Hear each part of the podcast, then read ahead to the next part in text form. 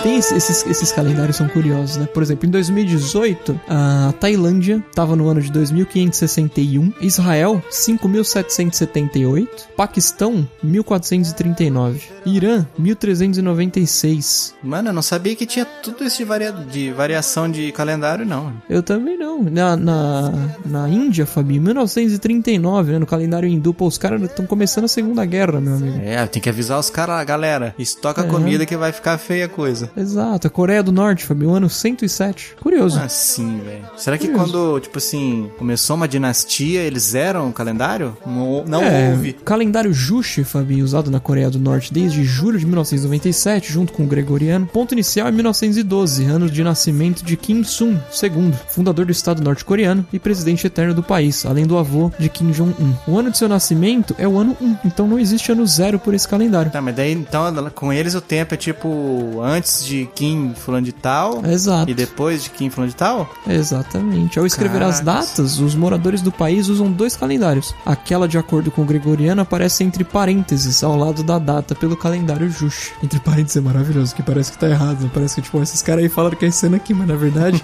é só o resto do mundo. O calendário aparece entre parênteses e é contado entre parentes, né? Porque Exatamente. um é filho do outro e depois, se um dia mudar a dinastia, zera de novo. Os calendários entre parentes.